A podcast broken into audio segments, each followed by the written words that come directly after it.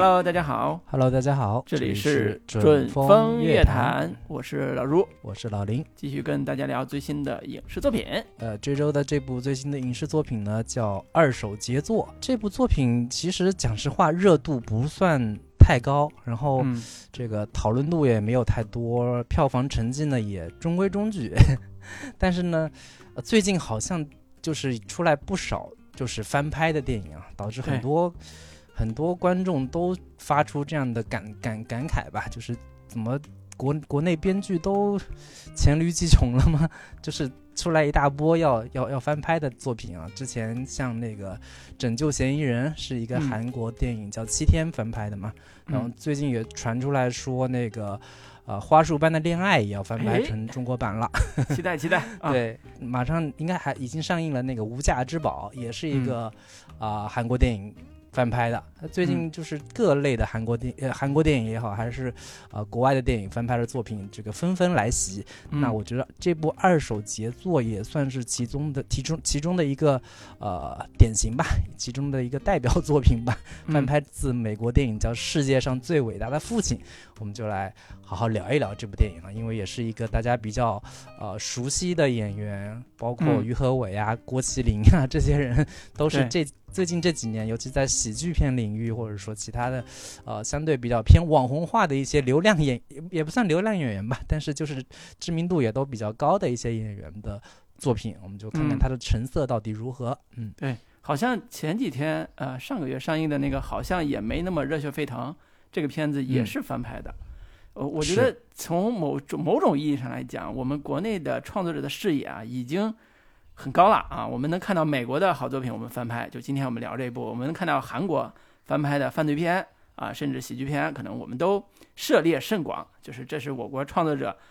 也不丢人嘛，就是美国也经常翻拍我们亚洲的这个作品嘛，韩国的、中国的都有，包括我们呃叫李焕英那部作品，也被好莱坞的那个影视公司买过去，准备翻拍。哎，文化交流嘛，这个对互动也是很文化输出，对对对，互动吧，对吧？文化输出和互动都是很正常的文化现象。那其实这个咱就不多聊了啊，咱就聊聊嗯今天这部这个新片，呃，二手杰作。对为啥那个二手杰作有让我看的欲望呢？其实有两个原因，一个原因是他的导演，嗯就是王子昭导演呢，是一个在很多很多年前，大概十年前我都关注过的一个年轻的新锐的导演，但是他那时候只有短片作品，啊、有个片子叫《大无畏》，是一个短片是，九分钟短片，然后他把那种微妙的男性的那种心理吧，就是跟一个女性的心理，啊，做了惟妙惟肖的这种调侃和那个下半身的话题吧，做了一个微妙的调侃。我觉得那个拿捏的分寸，割割包皮的香蕉皮的故事，对对对对，然后就是非常的有幽默感，而且呢也不脏，就是做的很有趣味。所以呢，对，在那个时候就觉得，嗯，这个导演可期，未来可期，啊、但是嗯万万没想到，要经过这么多年，他的第一部电影处女作才跟大家见面，而且是一部翻拍作品。是呃，嗯同样呢，这个第二个呢，是因为这个二手杰作这个作品呢，它它的这个里边的故事，它是跟作家有关系，就是跟一个中学英呃语文老师啊、要当一个小说作家。啊、小说作家这个话题呢，跟我们两个学中文的都有密切相关，因为我们身边，包括我们自己，可能都有过文文学梦，都有过想当作家这颗心。那这个嗯心态的拿捏和心态的这个微妙感，其实也是我觉得我们俩可能就是咱俩可能心有戚戚，或者有一点就是看笑话的这种趣味吧。反正这个嗯呃点是对我是有吸引力的。嗯，我觉得这个什么中文系呀，想当作家呀，我现在真的是毫无兴趣啊！我对于什么中年男性有一颗 文学梦，想要实现这个文学梦的这种东西，我就是会觉得有一点酸，有一哎点，不合时宜，或者说这个有点是上古时期，就是古典主义时期的某种趣味和和和嗯。和和理想吧，带着某种理想主义色彩的东西，可能呃没有那么的感兴趣，但是也不排斥。啊、嗯。是这样的一个一个感受，最近嗯。就插一句题外话，最近还有一个很搞笑的花边儿，呃，花边新闻涉及到我们文学界啊，就是年轻的新锐的那些作家们，呃，陈春成啊、班宇啊，正在考编考公啊，我看到的资料是他在武汉的一个类似于文学创作研究的这个机构吧，要考这个嗯。编制，然后呢，班宇和陈春成是第一、第二名，应该是已经考上了。那也我们也嗯。恭喜这两位年轻有为的这个新锐作家啊，就是 其实这个话题呢也有点偏，但是实际上跟我们今天聊的这个大主题是有，我觉得是有关联的，就是呃一个文学家或者一个想成为文学文学创作者或者小说家的人，他应该怎么过一种生活，他的生活到底是什么样的？就今天我们也会看到这个作品里边、电影里边这个可悲的中学老师为什么要当作家和他的命运到底走向何方？所以这就是嗯这个故事它喜剧作为喜剧片的一个底色吧，或者叫故事的嗯这个起点。那嗯我自己看完之后，觉得我其实特别喜欢，包括原作也好，这部作品也好，特别喜欢的是这个方向，就是所谓的讽刺喜剧这个大类型。我觉得嗯可能我自己的口味是比较喜欢偏讽刺的，对社会的某一些议题有表达的这种创作者的命题。嗯呃，包括像之前的《扬名立万》啊，就是嗯，这讽刺娱乐圈儿啊，就是 虽然它是悬疑推理这个喜剧，但是呢，它因为它有一些讽刺喜剧，包括像《驴得水》啊，带一些讽刺喜剧的语呃趣味和元元素的，甚至早年的那个冯小刚的某一些喜剧，我都觉得我很喜欢的某一种讽刺感是在这一部二手杰作以及它的原作上都有一些影子的。呃，所以呢，这是我喜欢它的一个出发点或者是理由。嗯，对，所以我觉得这也是可能这个片子其实票房也不算差，一个多亿，呃，将近一个亿了的一个一个票嗯房，可能也也有这嗯方面原因吧。嗯，不知道老林你看的时候你的感感官是怎样的？目前是九千多万啊，能应该是能破亿的，应该，但是破两亿估计够呛，应该、嗯因为已经也上映了一段时间了。我跟老卢趣味正好相反啊，我是嗯不太喜欢 讽刺喜剧的，有嗯可能或者说尤为不喜欢讽刺喜剧。我会觉得有讽刺喜剧很经常会有的问题就是它的讽刺的分寸感拿捏的不好的话，就会嗯有时候显得非常的刻意，或者说显得非常的露骨。这种露 骨是我觉得会有一点接受上不太习惯，或者说不太不太喜欢的地方。呃，我看这部电影主要的原因是，呃，我发我看到中途的时候，我发现我竟然是看过这部作品的美国版的原版的。嗯，并且是在一个非常偶然的情况下看了，然后是那个罗宾威廉姆斯演的一部喜剧片嘛，然后他嗯。演完之后，好像很快就传出他那个抑郁症自杀的这样的一个消息，所以就是会会有一些情感在里面，然后而且嗯。我当时看这部作品的时候，呃，我会对于其中的某种父子情的这个情感会更加感兴趣，反倒不在于讽刺喜剧这个点上面。就是一个父亲发现自己的儿子完全是个一无是处的色情狂，然后他把他包装成一个圣人，是一个灵魂深邃、思想深刻的这样的一个 一个人，以及借此来呃实现自己的某些文学梦，实现自己的某些作家梦。我觉得当时会觉得这个设定我还挺喜欢的，并且非嗯常想要知道说。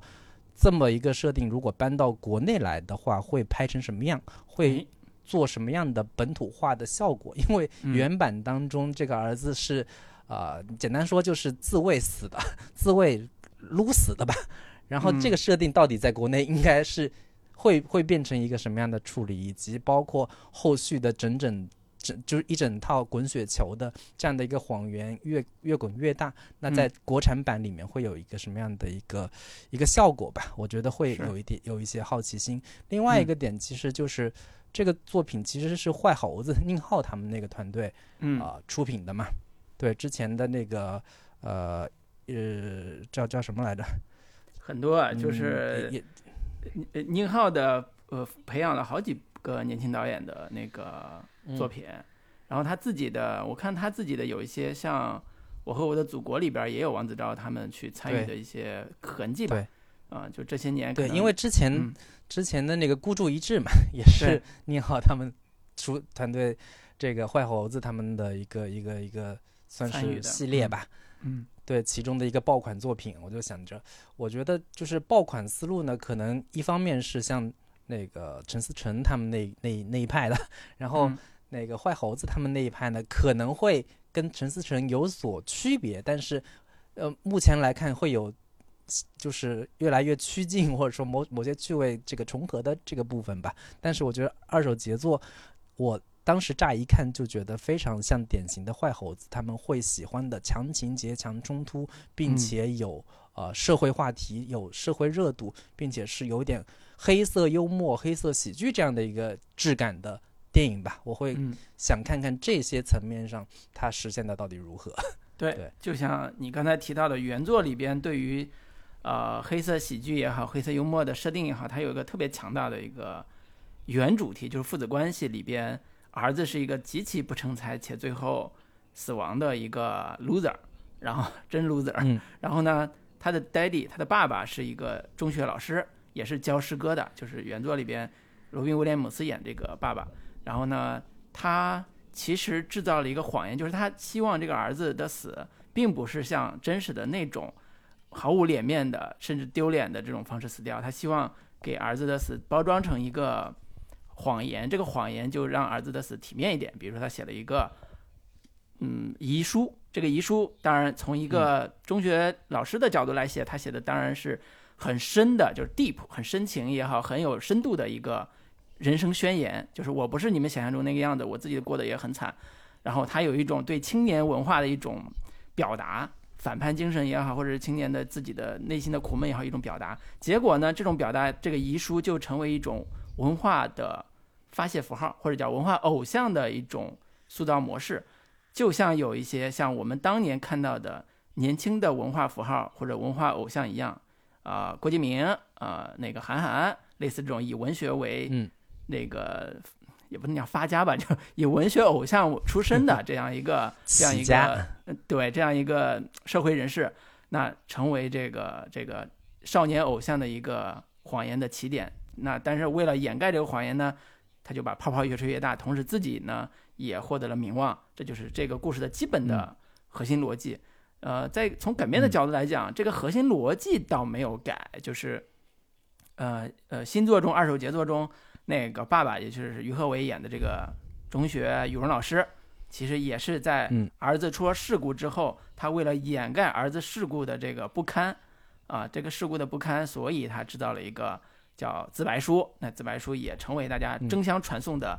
文化符号，然后也接受了大家去同学们嘛和老师们的赞赏，觉得我操，原来我们心目中这个坏孩子竟然有这样的天赋啊，文学天赋。于是出版社也好，或者社会人士关注也好，一下子就成名了。成名之后呢，儿他爸就借着这个机会，把自己多年来辛辛苦苦写的，但是始终不被人认可的小说，换改头换面，让成为儿子的这个作品，结果一下爆火啊、那个书叫呃叫什么？书名叫什么来着？反正电影里边那个书名还是挺搞笑，等会儿我想起来可以跟大家分享一下。嗯，然后一少年的你去 对去哪儿了？对对对，少年的你去哪儿了？然后那个他爸当然也渴望说自己能够一举成名嘛，所以当遇到一些挫折的时候，他爸说：“我也可以出书，那我就也出一本叫呃《归来仍是少年》啊。”归来仍是少年。对，所以这个就构成了一个在文学作品这个层面上的一个文化偶像的呃谎言的建立和就是最后那个泡泡的陨落这样一个讽刺的氛围。所以呢，其实，在嗯大的核心命题上，呃，二手杰作这个新作改编的思路和原作是有所谓的一脉相承的地方的。呃，所以这也嗯是这个片子在这个层面上，它有所谓，我觉得啊，在本地化改编这个角度，试图能够靠近原作的核心的精神和真正抓到原作里边儿让人打动我们或者让我们觉得非常有意思的这个内核的部分。也就是你必然毕竟买了嗯版权嘛，那你的改编可能还是在嗯这个核上去玩儿是比较好的。呃，但是呢，也有一些嗯问题，问题我们等会儿再说。嗯呃，所以呢，在这个呃叙事逻辑里边，呃，我觉得让我比较喜欢的都是因为这个谎言的泡泡越吹越大所裹挟进来的社会力量啊、书商啊、嗯他的所谓的文学系的师兄那些什么，我们得作为文学系的同学啊，不能斯文扫地啊，做这事情有辱斯文，要有点风骨。简单说啊，嗯我们中文系毕业的，有有有一点文人风骨啊，这种社会性的嗯这种表达，以及呃，他的反讽的一面，就是这些所谓文人风骨，不过是在所谓的夜店里边儿跟公主一起喝酒，然后谈生意啊。那些出版社编辑、中文系师兄，那这种嘴脸也都也不过如此，啊，以及嗯。呃裹挟进来的这些同学们，他们的对于偶像的崇拜，对于文这种同学嗯。出来一个文化偶像这种崇拜和老师们的老师校长的变脸，都是这种喜剧感的一个加成吧。其实它让我想起很多嗯。很多我之前很喜欢的讽刺喜剧的那个类型，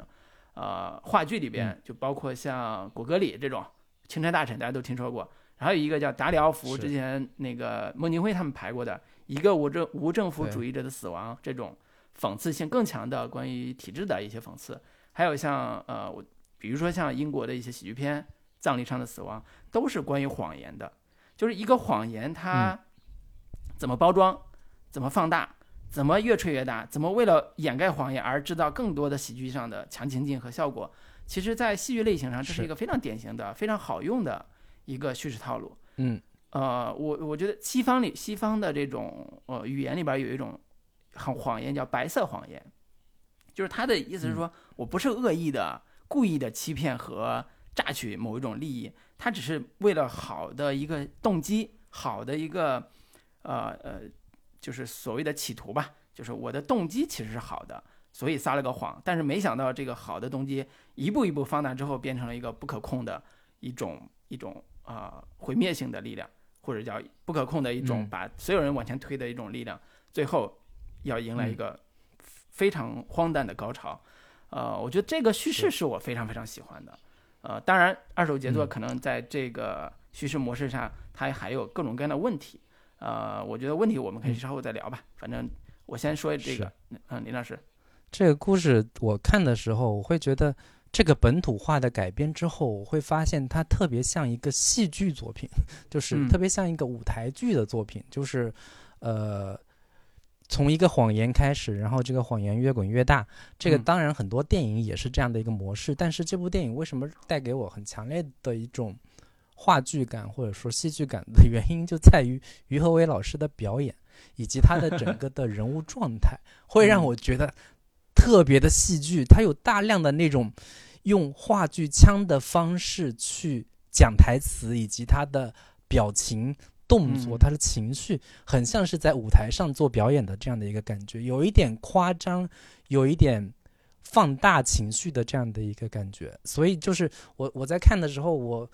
这个这个点其实会让我稍微有一点不太适应，以及嗯对于于和伟老师的表演，就是之前尽管我对这个演员没有什么呃反感，或者说没有特别多的恶意的东西，但是我老会觉得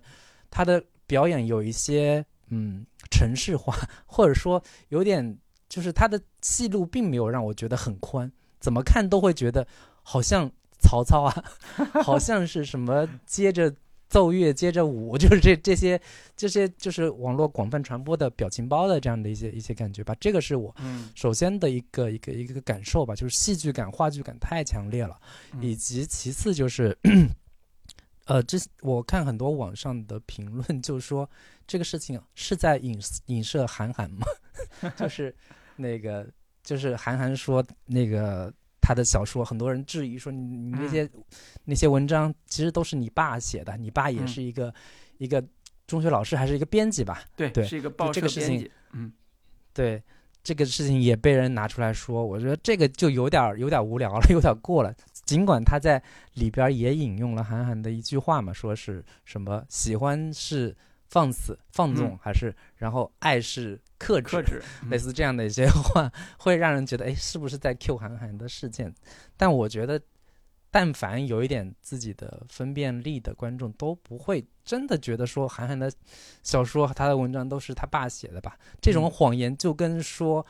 陈凯歌的 霸王别姬》是他爸拍的，嗯类似于一样嘛？这这都是文学界的这个几大几大谣谣言之一吧。我觉得这个嗯是让我觉得没有必要去碰瓷这这这这种东西。然后以嗯及是说，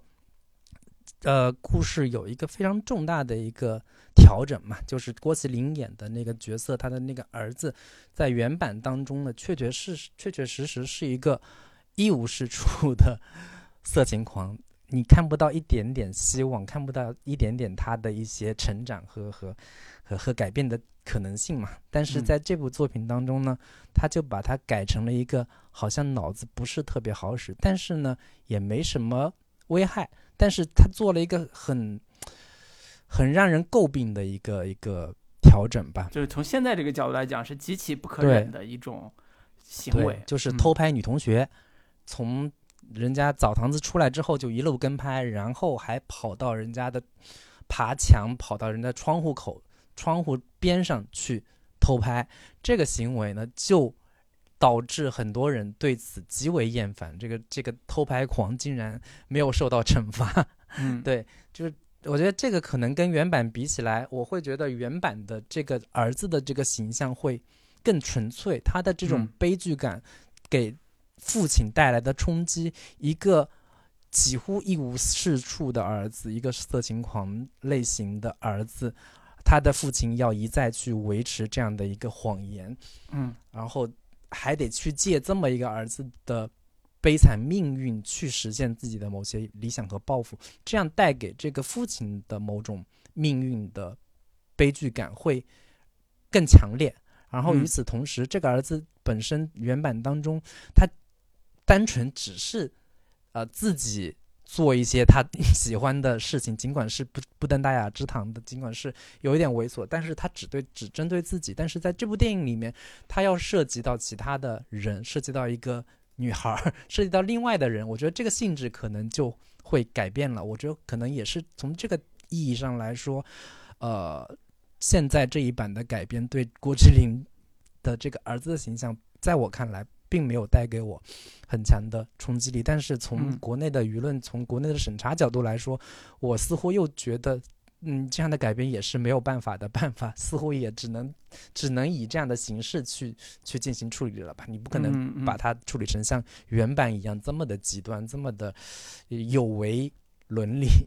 我觉得我们就单就单就这一点再多说几句啊，就是他儿子郭麒麟演的这个儿子的塑造上有几有这个偷拍这个情况，其实引起大家反感，嗯不只是你刚才说的他爬到窗户上偷拍夜里啊，人家女孩儿就是女学生，他喜欢的女学生在那儿就是换换衣服也好，或者是涂涂那个身体乳那个时候，他拍到那种其实是比较隐私的照片儿，虽然没有露露什么东西啊，但是比较隐私的照片儿。这个时候他不小心掉下来，就跟对比的是那个原作里边儿那个 loser 撸死的那个场景。嗯然后他掉下来之后就就植物人了嘛，所以就引发了后边一系列的故事。呃，其实，在这个场景之前，还有一场戏是他在课堂上上课的时候，他拿着手机偷拍了他的那个女同学，结果被老师发现了，呃，被校长发现了，校长就很生气嘛，就是把那个那个照片看到了，然后叫家长。那个于和伟他本来是学校的老师，重点中学的老师，他他就来了。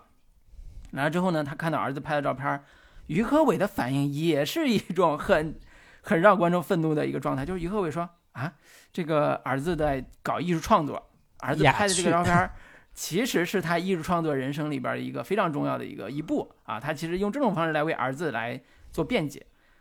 呃，我嗯。觉得这个其实是我我我在猜想，创作者可能是试图用一种喜剧的黑色幽默的方式来塑造父亲对儿子的爱，但是，嗯，观众 get 到的，观众看到的可能只是说这个男性男父亲，其实根本不觉得这是什么伤天害理的事儿，他儿子做的也没什么大毛病，他为了维护自己的儿子，他可以撒谎，他可以骗这个，他可以为为儿子去说话，就这个感官上是比原作是偏很大的。我自己看原作的时候，我最感动的其实就是这个父亲，他是真爱儿，真爱这个儿子，哪怕他儿子就是个色情狂，就是个一无是处的混蛋，他知道，他完全知道。但是当儿子死了之后，他的痛苦，他内心的伤痕，他试图排解的这种悼亡的这种主题，其实一直是非常强的一种情绪，以至于当他要做这个白色谎言的时候，观众能够很清晰的 get 到他其实那种爱儿子的心情是特别特别强烈的，甚至当他呃在后期的中中期的时候，他要一步步要扩大这个谎言的时候，呃，他感觉到这个谎言其实并不是只是给他自己带来荣誉，比如说这个儿子很很很耀眼，所以死去的儿子很耀眼，所以我这个爸爸也沾光了。他并不并不止止于这些，而是他感受到这些年轻的小孩们，他们因为儿子的这这封遗书和他的所谓的自传性的这个偶像式的光环，给到这些各种各样现在还在生活的年轻人以力量，以精神力量。他觉得这也是一种儿子死后能够没有白死的一个一个一个好处，或者一个对社会有益的地方。所以他父亲想的这个呃道理，或者想的这个逻辑是非常，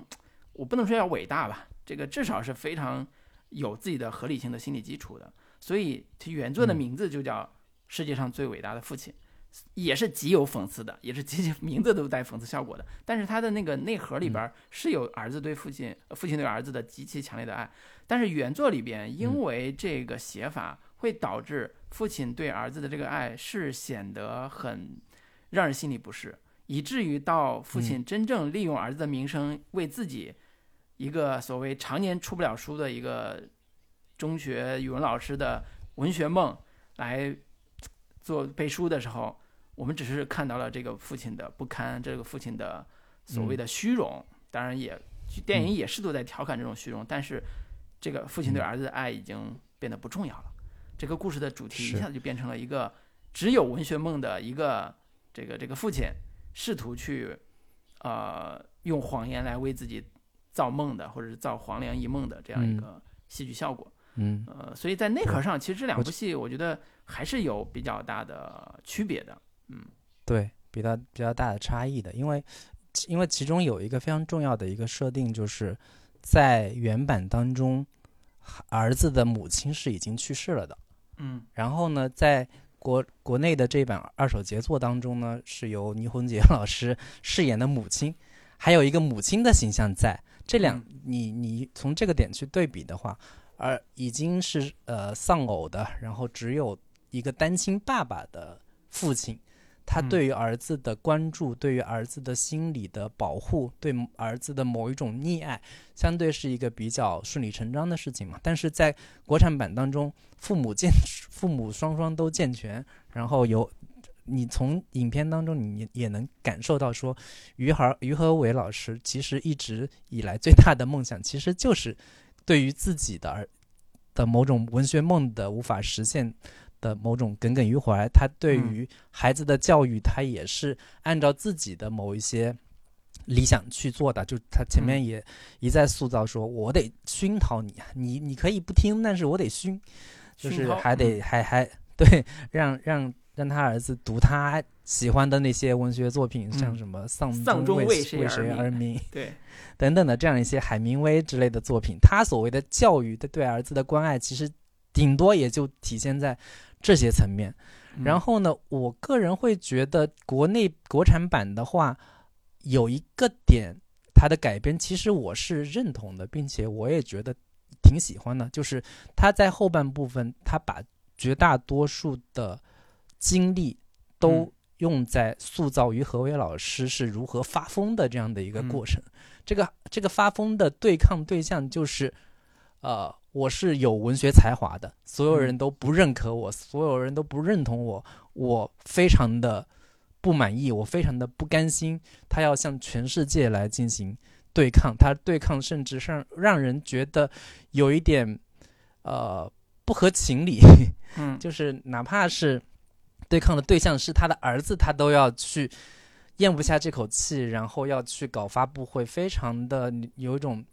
呃，被逼入墙角，然后进行抵死反抗的这样的一一一一种情绪吧，完全不愿意跟这个世界和解。我觉得在这个部分，他要把这个故事往那种黑色黑色喜剧，让整个世界都陷入了混乱这样的一个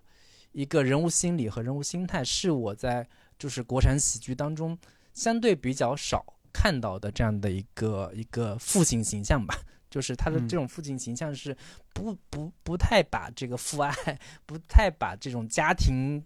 情感放置在第一位，然后当他面临着种种纸醉金迷，当儿子的成功，他会把它当成是我的成功，然后跟那种，呃，这个出版商呀，跟社长他们每天花天酒地、酒池肉林的这样的一些生活，他似乎还挺享受的，还挺满意的，并且认为这一切都是我应得的。我觉得这个可能从某种意义上也是符合 现在国内很多男性的某种对于。对于成功，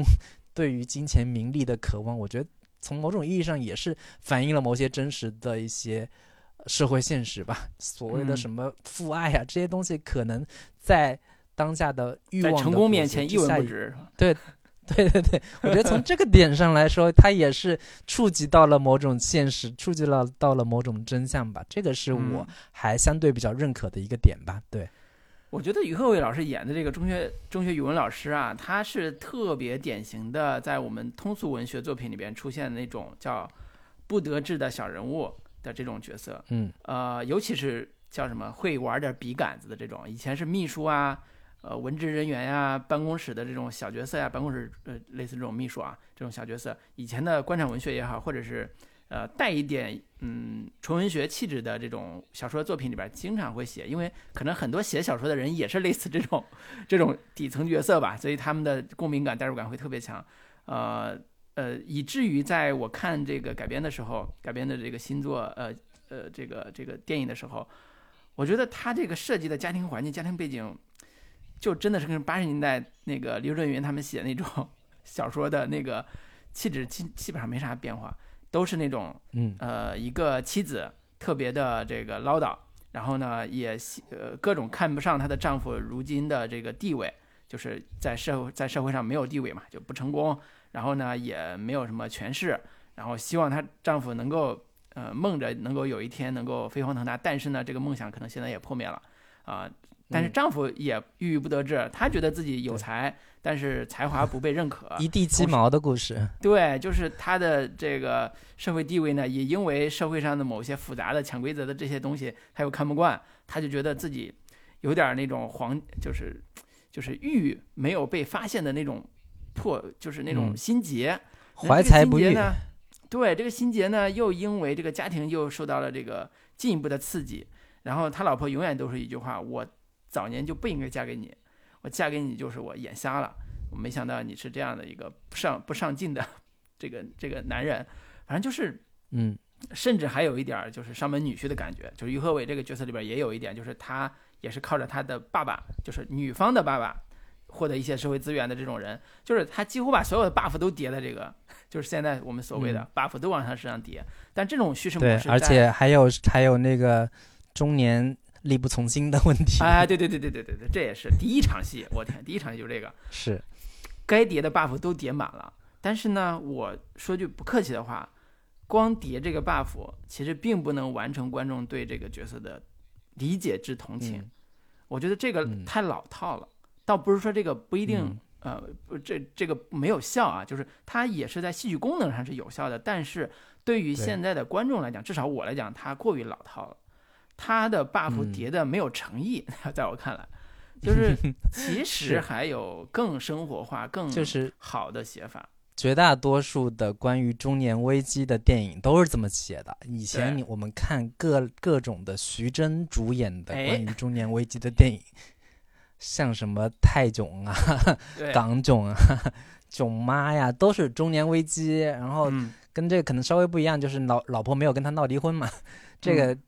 后面也也开始闹离婚了，然后各种的可能性功能已经衰退了，性魅力已经减退了，事业上也不上不下，也很难再有所突破了。绝大多数的中年危机电影都是这么写的。我可能最早印象比较深刻的，其实就是《美国丽人》。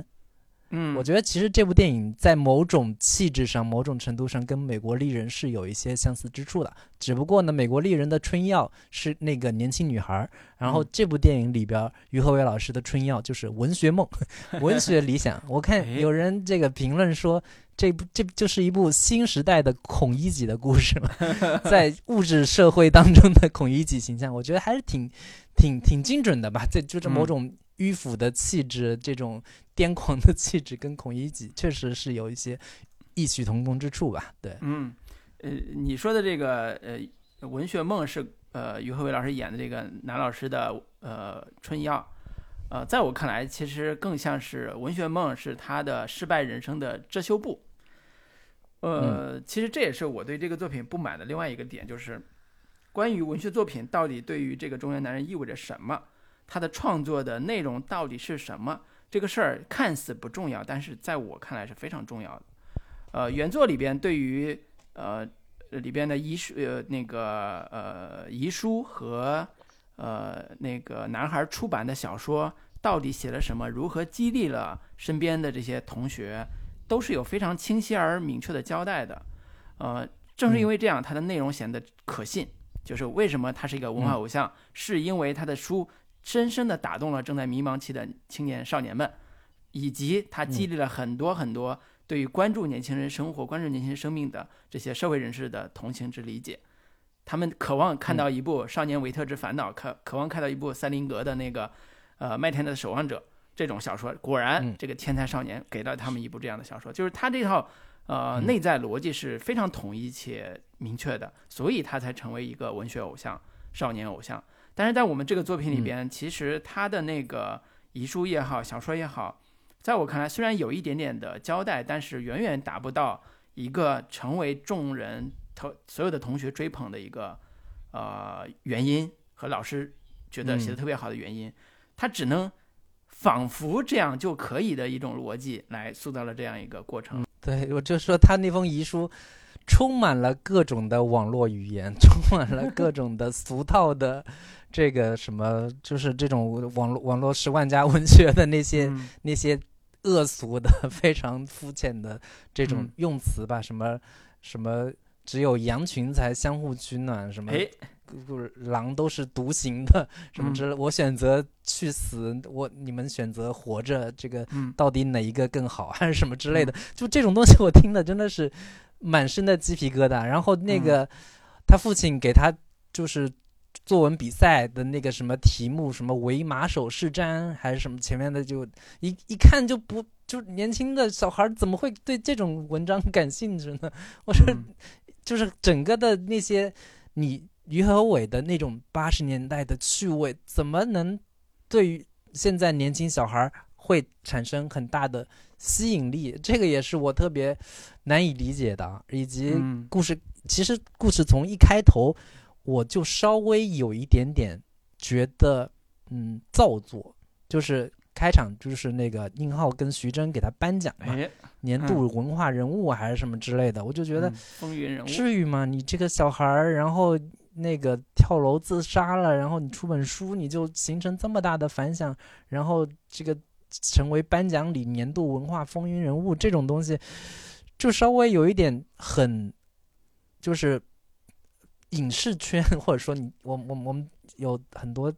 这个编剧经验了，你会觉得这个是很好用的某一种对于。制造某些高潮，对高潮，对对对，我我给你弄个，对我给你弄个颁奖礼，然后万众瞩目，所有人都把你当成风云人物了。这种东西是个很好用的东西，但是这个东西你细究就细琢磨一下，都会觉得有点假，是有点刻意创造出来的一些戏剧冲突、戏剧高潮。对，所以这也是这个作品经常会，呃，让我觉得可能有点恍惚的地方。当然，如果我们就沿着文学作品这个概念往下走啊，就是如果这文学作品，呃，咱们的二手杰作这个作品里边，它的确是想讽刺类似某些畅销小说的那种伎俩，就比如说某兵啊，我们都知道某兵的作品非常非常畅销。在我们的这个地摊文学也好，或者是大众的这个快销的这个书店里边，其实销量非常好。佛祖么么哒啊，对呀，么么哒什么，反正就是各种网络语言，而且是呢，他的身份又极其的多元，尤其是他的小他的书吧，不叫小说，他的书又是带着自传、励志鸡汤啊等等等等等等，然后美图就是自己拍的照片，反正就是啥玩意儿都怼在一起，然后人生故事反正都有，他能够抚慰某些人的心灵。如果这部电影想讽刺这种效果。他也可以找到一个更好的靶子去写，嗯，呃，他的那个就像刚才说那么拙劣的网络语言的文笔，那么心灵鸡汤的一个中年所谓的语文老师的这种，呃低廉的或者叫低价的这种心灵鸡汤的作品，但是很快换了一个包装啊，包装了一个文学偶像这个身份之后，他一下就大卖了。这个现象在现实世界中绝对有，而且是也是现实中的很多的做出版、做书商的这些所谓的商人们，他们包装文学偶像的最大的目的就是我包装成文学偶像，我可以卖书啊。嗯，我炒话题点嘛，话题点比你的内容更重要。我有的可说，有的可炒作的点，先先出名儿，先有事儿，你才能有有内容。对对，书内容不重要，先把人炒起来。所以，呃，电影里边当然也写了一笔，就是他们在夜店里边喝酒的时候，旁边一个公主小姐姐，然后听说他们在聊文化圈的事，也很好奇，说我也爱写小说啊。但是我写的是玛丽苏，她用用用一种方言在那说玛丽苏，嗯，大家一开始还没听到什么什么什么什么玛丽苏，哦，原来在网上写那种玛丽苏的文学。然后呢，你想文化都是中文系毕业的啊，怎么可能看上这种作品不耻？但是呢，后来又把它签下来，就是书商又把它签下来，要包装它，要把它给捧到一个好的这个销量上。但是呢，因为用了一些坏招，就是把他之前做三陪啊，做这种事儿给拱出去。好像能炒话题嘛？结果导致这个女孩的这个自杀，这些也是这个电影里边非常重要的一笔，去反衬，嗯，呃，于和伟演的这个中学语文老师，他的那个虚荣心、那个命运和自己对文学梦的这个追求的可悲性，啊，我觉得这个它的趣味是很清晰的，但是就是在这个内容这一块上，经常失准，就是他要到底写什么，就是这个文学作品、文学梦，他到底想写什么？呃，可能如果你要是再捅的再狠一点，就是这层窗户纸啊，捅再狠点，你就。明目张胆的讽刺这些啊文化界的人士，他们的文化包装或者叫书商们他们的文化偶像包装，就是为了卖钱，不惜任何代价。而这个于和伟之前写的小说也是臭狗屎，不值一提。当然，这个电影里边也是这么也是这么写的啊，也是这么写的。但是这个过渡的时候会觉得有点缺缺内容，对。所以其实你从这个趣味上去看的话，一有嗯，刚才我们讲的这些细节啊。也许看听起来也是一部非常有意思的电影呢，甚至连我们的豆瓣小组都被他黑了，就是永远年轻，永远热泪盈眶啊！这种 是就是就是文化圈的事儿，好像也也黑了。但是这个也是让我觉得有点呃意犹未尽的地方，就是你到底想讽刺什么？这是一个非常非常重要的一个命题，呃，讽刺文化圈，讽刺文学梦。还是讽刺的一个更多元的关于教育这个话题的一个一个某一种现象，我觉得可能对于呃二手杰作这个电影来讲，我能 get 到的，它是明确的是讽刺文化圈，尤其是出版界文化偶制造文化偶像以卖钱的这个本身，啊，以至于于和伟老师也是踏入陷阱之后陷入疯狂啊，就是这种这种这种疯疯疯子人设啊，最后为了自己的这个一己私欲。然后变成了一个，呃，操纵奖项、操纵这个出版的这个这个叫什么马良，就是销售多少的这个数数额，然后试图打一些所谓的商战的这个这个人设。对，呃，扰乱市场秩序。对，但是我觉得其实这个讽刺感可能还没有我当年看三 T 公司，就是那些人搞的那场晚会 来的更有效果、更直接或者更好玩。是对，所以这个可能也是比较遗憾的地方。嗯，其实国内关于讽刺喜剧确实，呃，也有，但是你你经常会觉得它的讽刺力度似乎没有那么大，没有看我们像很多看美国电影啊，美国电影很喜欢拍那那种讽刺喜剧嘛，比如说很典型的像什么波拉特系列，然后之前的那个呃不要抬头。那个也是非常典型的美式的讽刺喜剧，就是他会扫射的非常的深入，把那种整个的美国社会的某些呃这个非常丑陋的现象呀，嗯，每个人都非常虚伪的那那些层面揭示的淋漓尽致。但是这部电影呢，我觉得它有这个意图，但是就是 主主要还是扫射的不够精准的问题吧，以及很多电影当中的人物，我会觉得他们的。就是行为动机让我稍微觉得有一点不可信和难以理解。我觉得比较典型的其实就是，呃，倪虹洁老师演的这个母亲的这个这个这个角色啊，就是他在里面似乎是为了是扮演一个非常正面的、非常价值观、三观非常正的这样的一个形象。但是你我我我在看电影的时候，我就在想细想啊，说你这么一个普通的家庭，然后儿子成名了，然后要就是马之前那个情节已经呃设定好了，是说他销售破百万了，那嗯拿到的收益至少有一百多万的这样的一个，对于这么这种普通家庭来说，这是一个巨大的诱惑。而倪虹洁老师为什么是可以这么的义正言辞的说，我不要这个钱，我不想要让儿子继续以就是作为你作为一个影子写手替他写书，然后我们继续去赚这笔钱，嗯为什么不要这个钱？这个理由和逻辑，我在看的时候我就难以理解，然后后边也就不提了。当一切回到正轨，倪虹洁老师也就黑不提白不提了。我觉得这些人物逻辑都会让我觉得有一点，嗯，只要情绪到了，我只只为了这个角色的某些功能性去服务就够了。我觉得这个嗯可能也是很多的这一类讽刺喜剧经常会有的毛病和问题，嗯就是为了情绪，为了制造某一些人物矛盾和人物冲突而不顾更现实的人物逻辑、更细致、更细微的一些人物逻辑。我觉得这个嗯是，呃，这个整部电影比较大的问题吧，包括那个就是暗恋。那个对郭麒麟的那个小女孩，对 这些人物逻辑都是非常相似的。对呃，嗯也我也多插一句，就是暗恋郭麒麟，也不叫暗恋郭麒麟，是郭麒麟暗恋人家那个小女孩儿。对对对那小女孩儿一开始还各种就是不搭理他，因为这个男孩儿的确有点蠢，嗯就是郭麒麟演这个男孩儿的确有点蠢。然后呢，嗯，但是呢，这个女孩儿那个逻辑也是，当郭麒麟展现出他的就是死所谓的呃植物人之后，呃流露出来的作品嗯展示出来他的内心的敏感和对文学的这种细微的表达的这种特点之后，那个女孩儿也是一个文学青年，哇，一下就崇拜上了这个郭郭麒麟，然后成为他的嗯粉丝，对然后甚至甚至要为他证明，所有这一切都嗯，就顺理成章了，就似乎啊，嗯我是觉得可嗯能他的确是很难，呃，有这个可信度，他只能在喜剧这个大框架里边，试图能找到一些合理性，或者叫表演的合理性也好，人物嗯逻辑合理性也好，能够完成这套构建。但是这个也是我觉得整个电影调性，呃，让我觉得有点奇怪的地方，就是甚至我在看到有些情节的时候，我都不敢笑，就是我在想，哎呀，这个地方我该笑还是不该笑啊？这个这个笑起来好像有点不是很不是很叫什么政治正确，就是不是很道德。但是呢，我觉得导演或者编剧们他们又想要让我笑，哎呀，我有时候真真的看这种片子，现在有点心理阴影了都，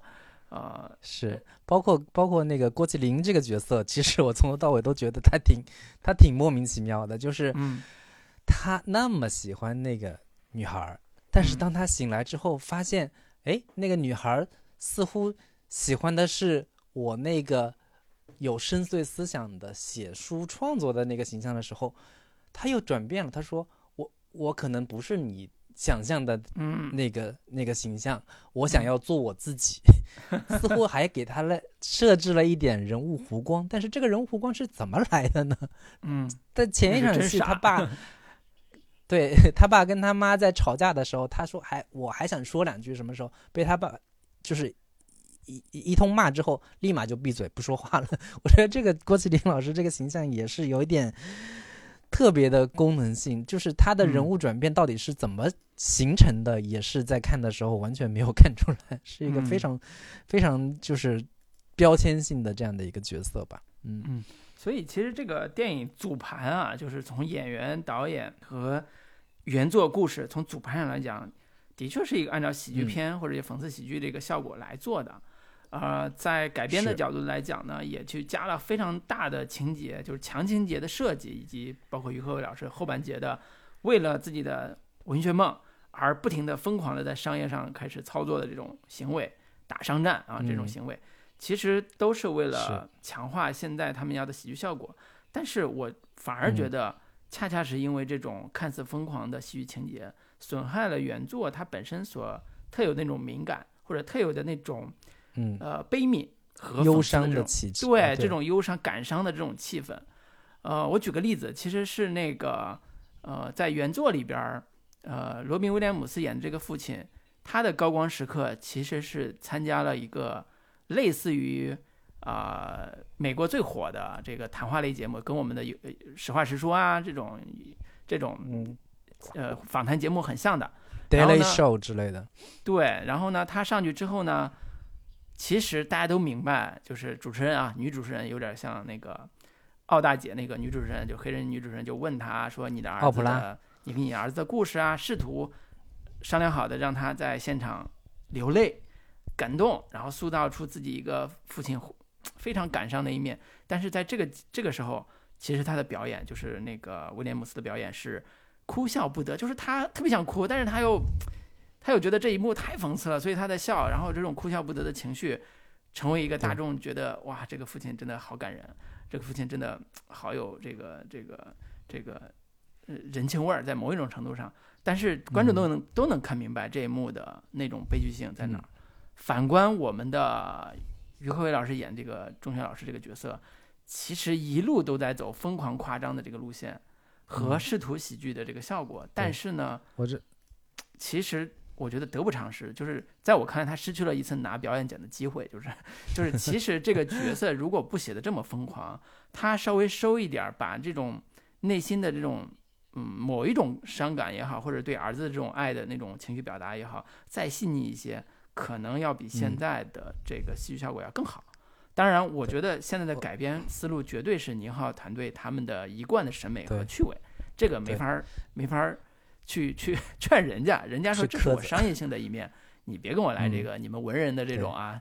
感伤感伤悲吹秋，然后试图有点人文主义关怀的一面，别给我整这个，我要的嗯是某一种商业逻辑，对，对，就从改编思路来说，就是宁浩他们团队根本就没有打算往那个方向去做。就是最核心的一个点，就是他儿子没死，在现在的这个版本里边儿，他就没有必要让男主成为一个儿子已经去世了、已经死了，这个事情是板上钉钉的嗯事情，来做一个有点悲情的父亲的这样的一个人设。他现在这个儿子根本就没死，他还在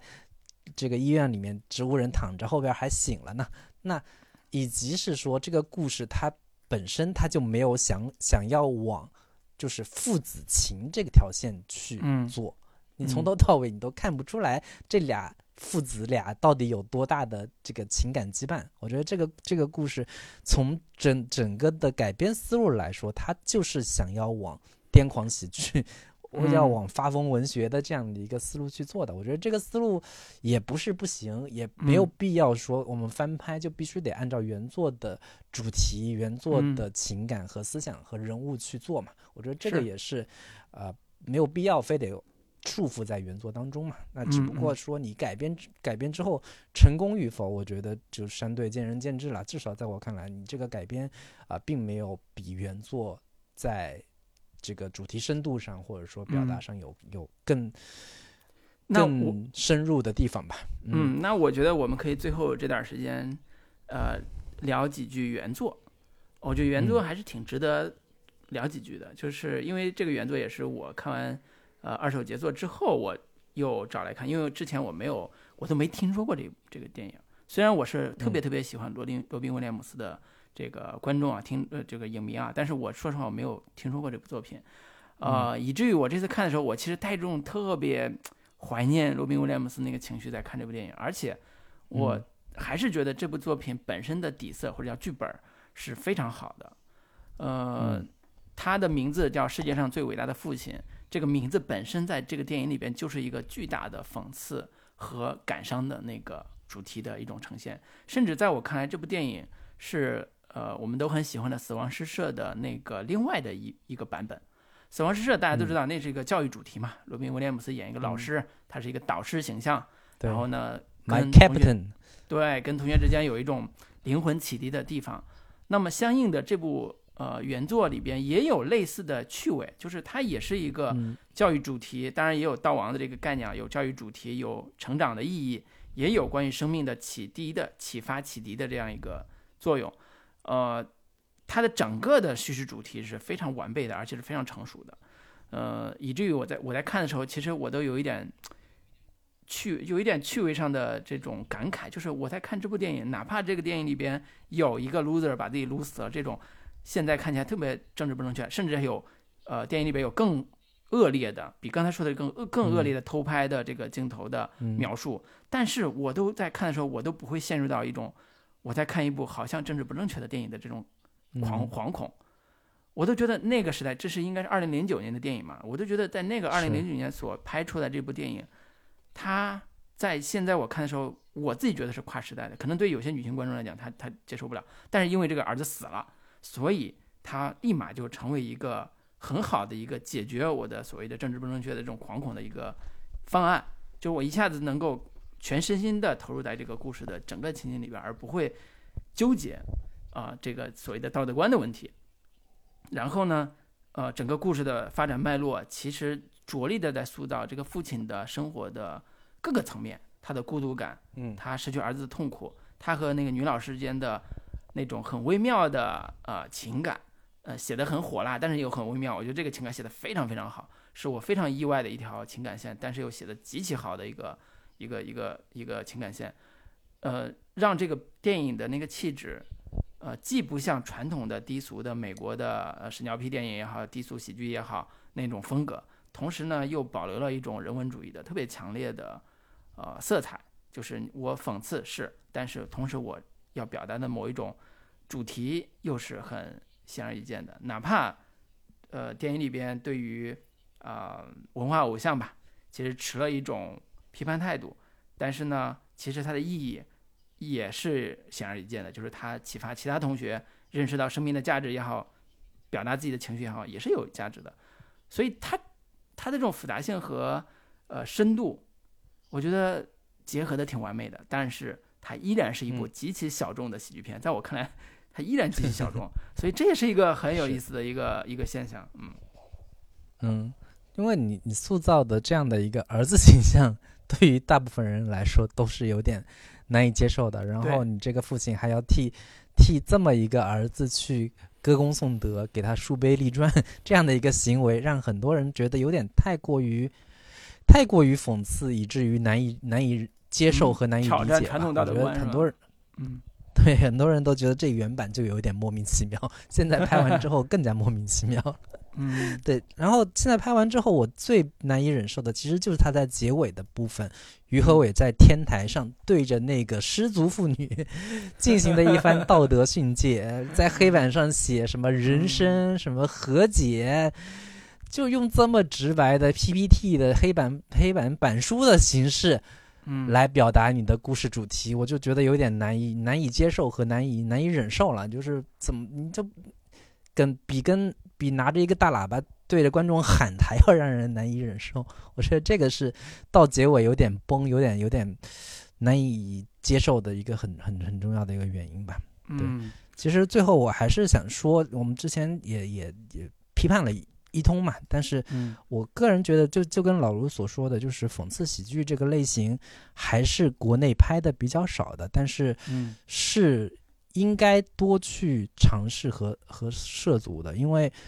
我们我们的喜剧形式相对现在来说有一点单调，单调有点单一，动不动就是开心麻花那一套。但是现在呢，开心麻花那一套已经有点穷途末路了，观众也都不是特别的接受，然后票房成绩也不是特别好。那这种类型的讽刺喜剧似乎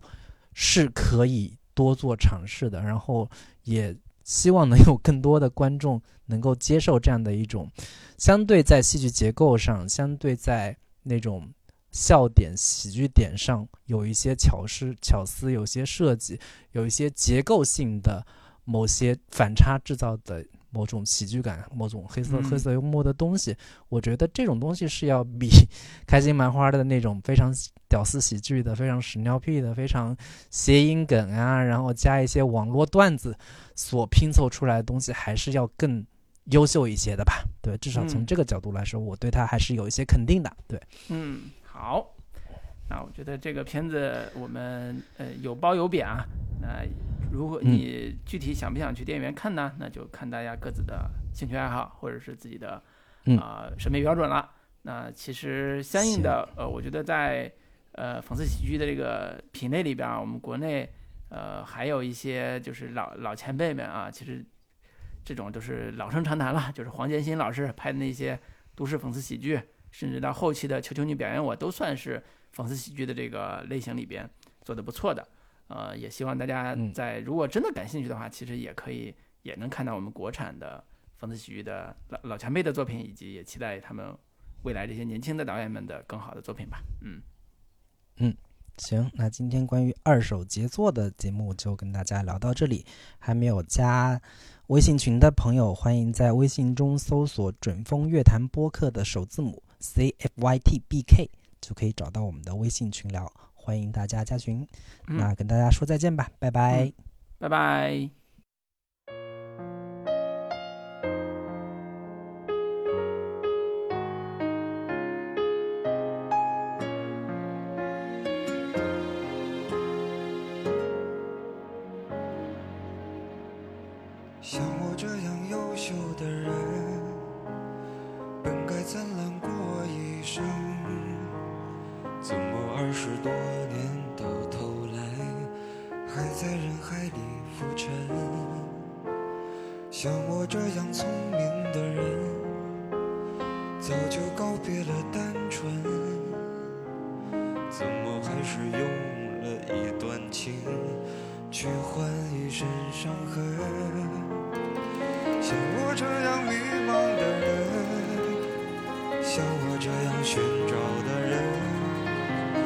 像我这样碌碌无为的人